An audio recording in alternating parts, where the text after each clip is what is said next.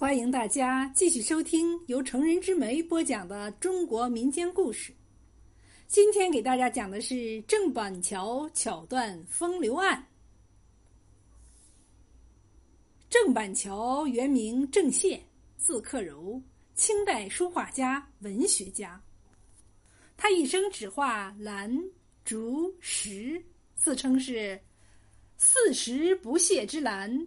百节长青之竹，万古不败之石，千秋不变之人。康熙五十二年，二十岁的郑板桥考中秀才，之后他迎娶了夫人徐氏，并且在真州之江村当教书先生。郑板桥出生的时候，家道已经中落，三岁便失去了生母。雍正元年。父亲又去世，一家生活更加困苦。为了养活妻儿，他不得不弃馆至扬州卖画为生。在卖画的十年里，郑板桥顺便四处游历，结识了不少朋友。在京城的时候，还结识了康熙之子慎郡王允禧。直到雍正十年，四十岁的郑板桥才去南京参加了乡试，中了举人。乾隆元年，他去参加会试，中贡士，同年参加殿试，赐进士出身。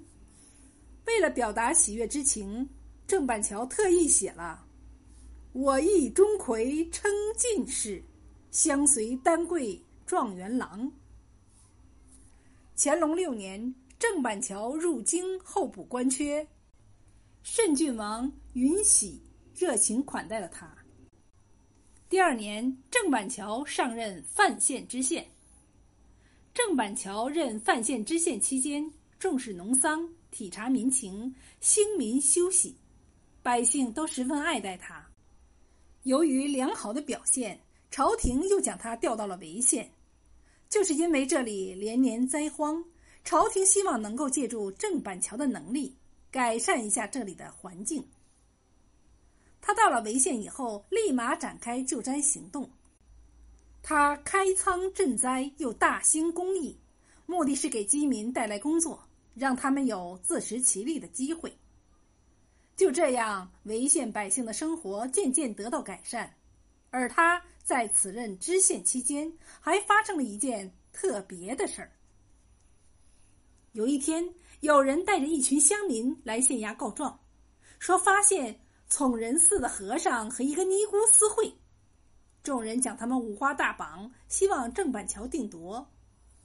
按照清朝当时的法律，僧道尼僧女官有犯和奸者，于本寺观安院门首加号两个月，杖一百。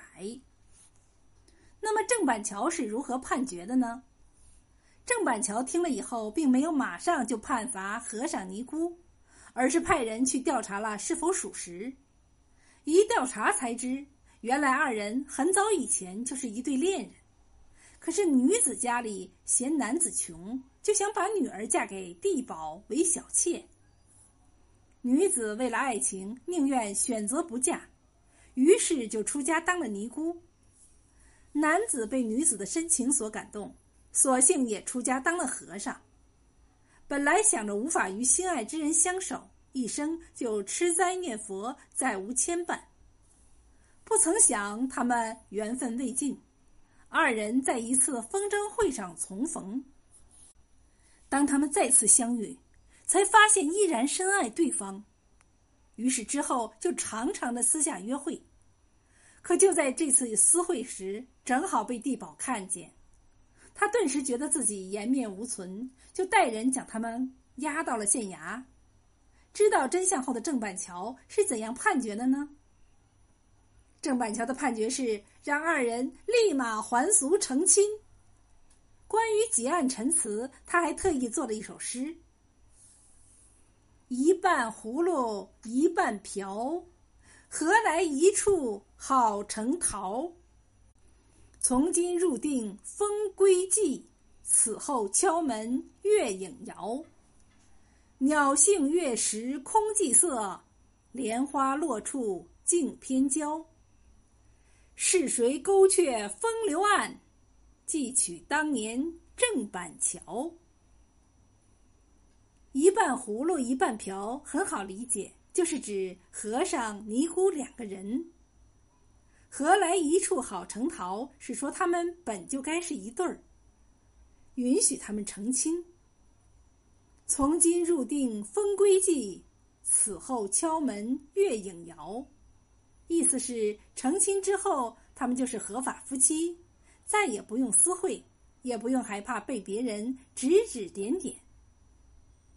鸟性月食空寂色，莲花落处镜偏娇，则表明人都有七情六欲，这很正常。是谁勾却风流案？记取当年郑板桥，就是说这件案子是我郑板桥判决的。郑板桥以如此幽默的形式就成全了一对相爱之人，令人忍俊不禁，实在不愧为扬州八怪之一。